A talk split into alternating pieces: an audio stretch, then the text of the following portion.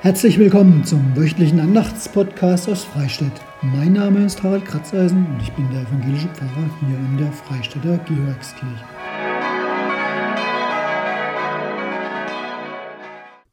Ja, in dieser Woche, da bin ich rechtzeitig fertig geworden mit meinem Podcast und so gibt es einen zum zweiten Advent. Dieses Mal, ich sag's vorweg, mit einem winzig kleinen Comic, den ich euch hoffentlich gut genug erklären kann, weil die Geschichte dahinter ist eigentlich recht einfach. Ich habe versucht, den Comic dann aber auch in die Bilder zum Podcast einzubauen. Wer auf die Facebook-Seite unserer Kirchengemeinde Freistadt schaut, der kann dort in dem Podcast mit Bild, weil auf Facebook gibt es nicht nur reine, gibt's nicht reine Tonaufnahmen, sondern immer nur Video. Der kann das da lange genug anschauen, wenn es vielleicht doch nicht ganz so selbsterklärend ist, wie ich mir es vorstelle.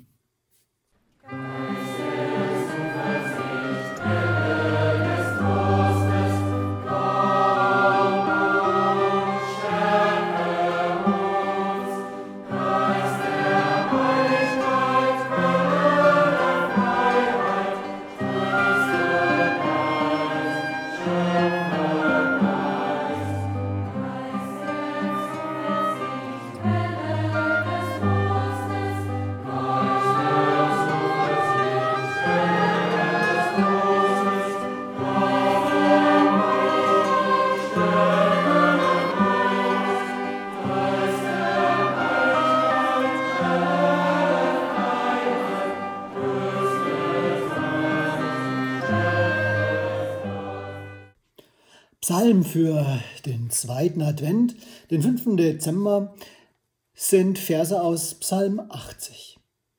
Sie bringen auch so ein bisschen das Thema dieses Sonntags ins Spiel. Du Hirte Israels, höre, der du Josef hütest wie Schafe. Erscheine, der du thronst über den Cherubim. Erwecke deine Kraft und komm uns zu Hilfe. Herr, Gott Zebaoth, wie lange willst du zürnen beim Gebet deines Volkes? Du speisest sie mit Tränenbrot und tränkst sie mit einem großen Krug voll Tränen. Gott Zebaoth, wende dich doch, schau vom Himmel und sieh, nimm dich dieses Weinstocks an. Schütze doch, was deine Rechte gepflanzt hat, den Sohn, den du dir großgezogen hast. So wollen wir nicht von dir weichen. Lass uns leben, so wollen wir deinen Namen anrufen. Herr Gott Zebaoth, tröst uns wieder, lass leuchten dein Antlitz, so ist uns geholfen.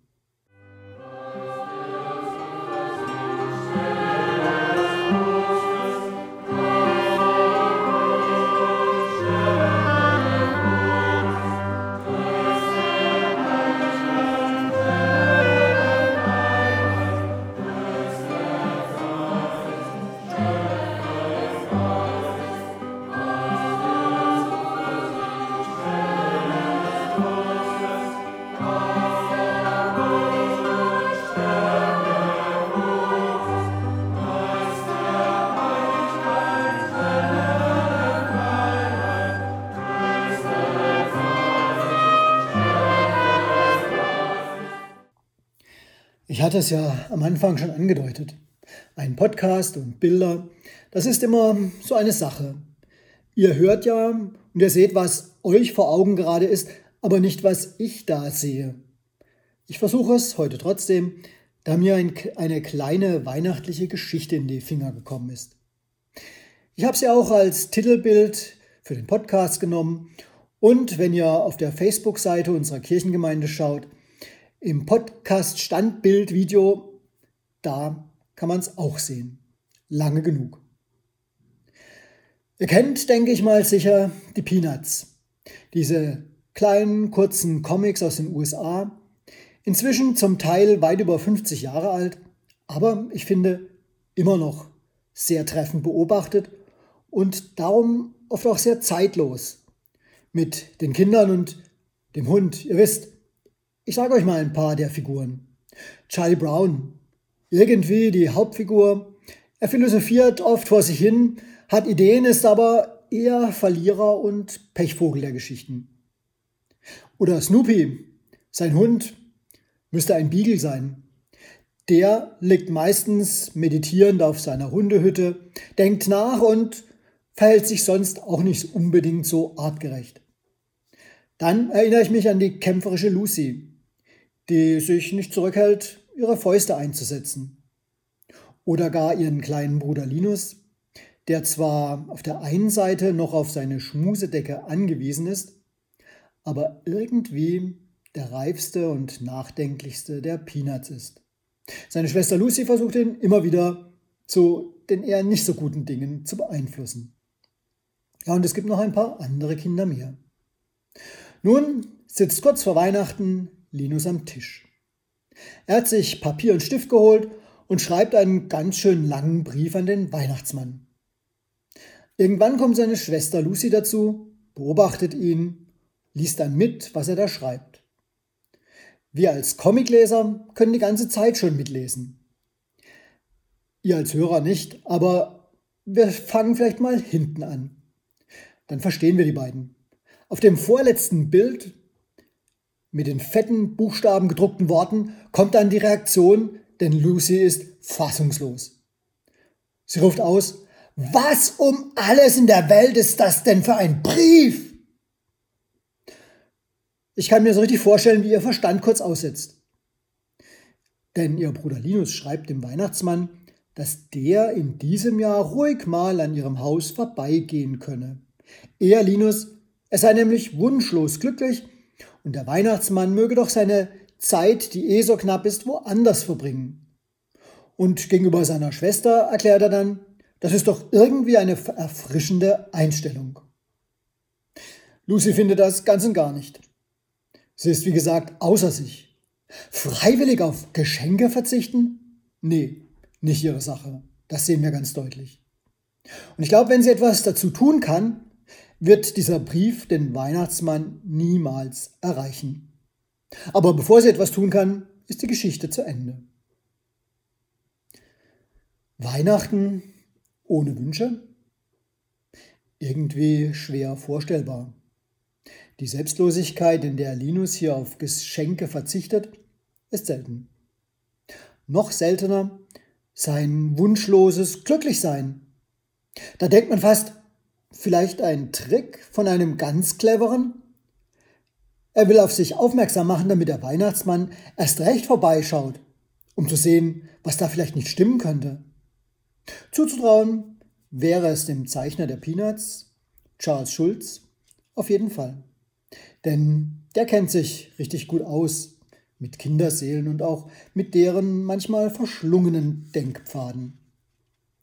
Und manchmal ist in einem ich bin wunschlos glücklich, ja noch die leise Hoffnung, ein anderer, der möge sich doch bitte etwas einfallen lassen, weil mir eben gerade nichts einfällt und ich das dann als wunschlos glücklich bezeichne. Ja, Weihnachten ohne Wünsche, schwer vorstellbar. Und dabei muss es gar nicht einmal so ums Geld gehen. Aber friedliche Zeiten oder eine gemütliche Zeit mit der Familie oder Zeit füreinander, für die Liebe, das hofft man sich doch allemal. Und in der Zeit noch ein bisschen mehr wie sonst. Und irgendwie hoffen wir dabei auch auf Gott, oder? Natürlich stimmt es. Vieles, was heutzutage für Menschen zum Weihnachtsfest dazugehört, hat mit dem ursprünglichen Geschehen wenig zu tun. Das, was wir den weihnachtlichen Rummel nennen und an dem wir uns gerne beteiligen, das wäre aus Sicht des Stalls von Bethlehem eher befremdlich. Auch die Unruhe, die uns in der Adventszeit oft ergreift, die passt nicht recht zur stillen Anbetung der heiligen drei Könige oder zum Lobgesang der Engel. Aber gut, sind ja schließlich auch 2000 Jahre vergangen seither. Da kann man schon mal auch ein wenig ausschmücken. Von weißen Weihnachten träumen, obwohl in Bethlehem hat davon keiner geträumt das Jesuskind warm einpacken, obwohl so kalt war es da gar nicht. Und Glühwein trinken tut man auch nur ausschließlich in der Adventszeit.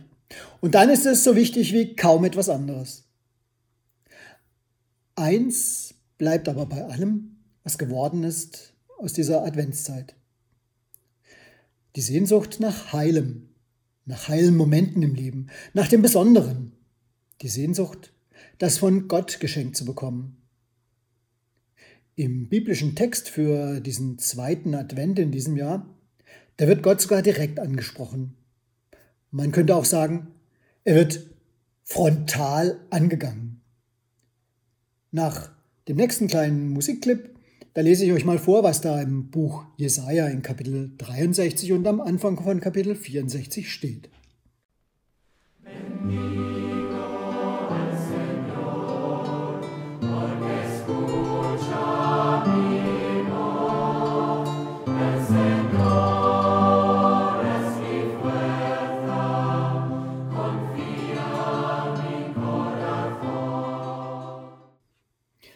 Ja, und jetzt hören wir mal Jesaja.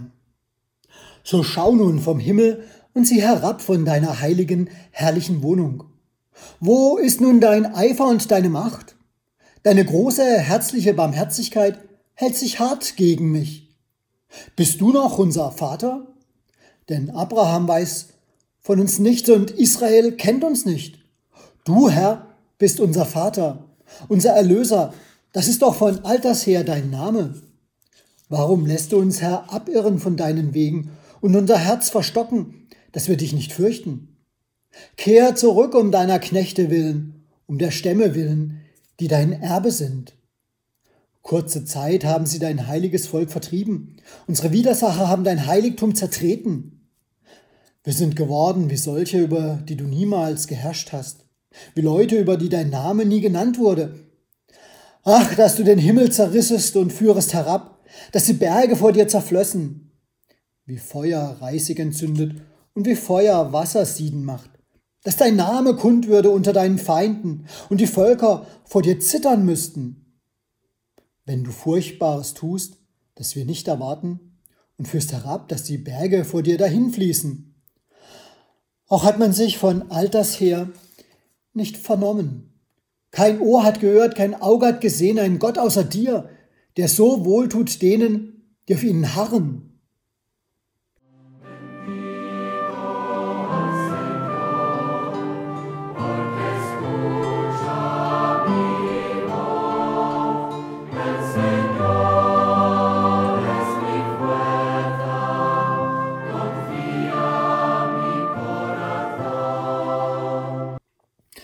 Ja, ein einziger Aufschrei.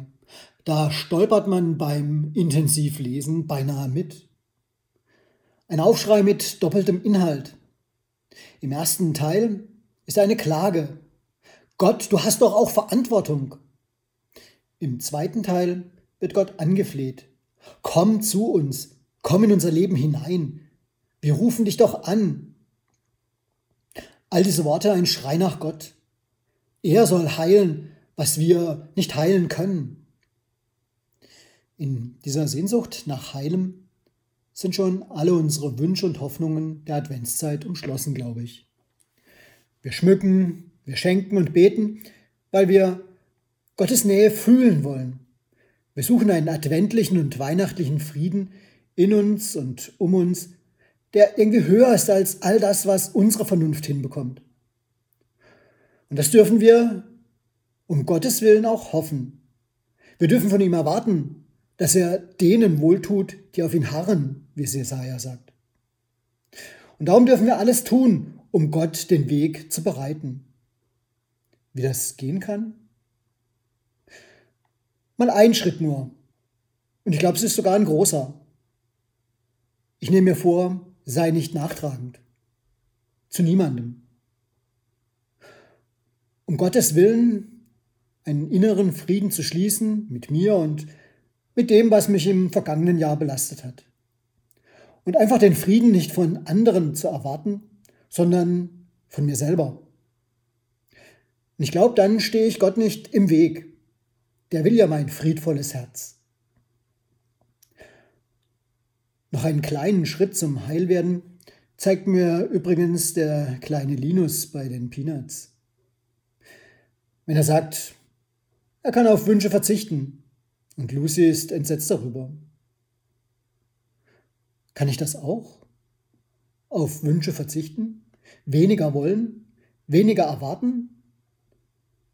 könnte mich freimachen, so innerlich, von meinem Erwartungsdruck. Und vielleicht bringt es mich dann auch Gott näher. Also ich hoffe es wenigstens und bitte ihn darum. Hilf mir Gott. Hilf mir, einfacher zu werden. Und vielleicht erkenne ich in der Einfachheit dann besser, wie wohl Gott schon an mir getan hat und noch tut. Vielleicht sehen Wunschlosere klarer, was Gott schon erfüllt hat. Amen.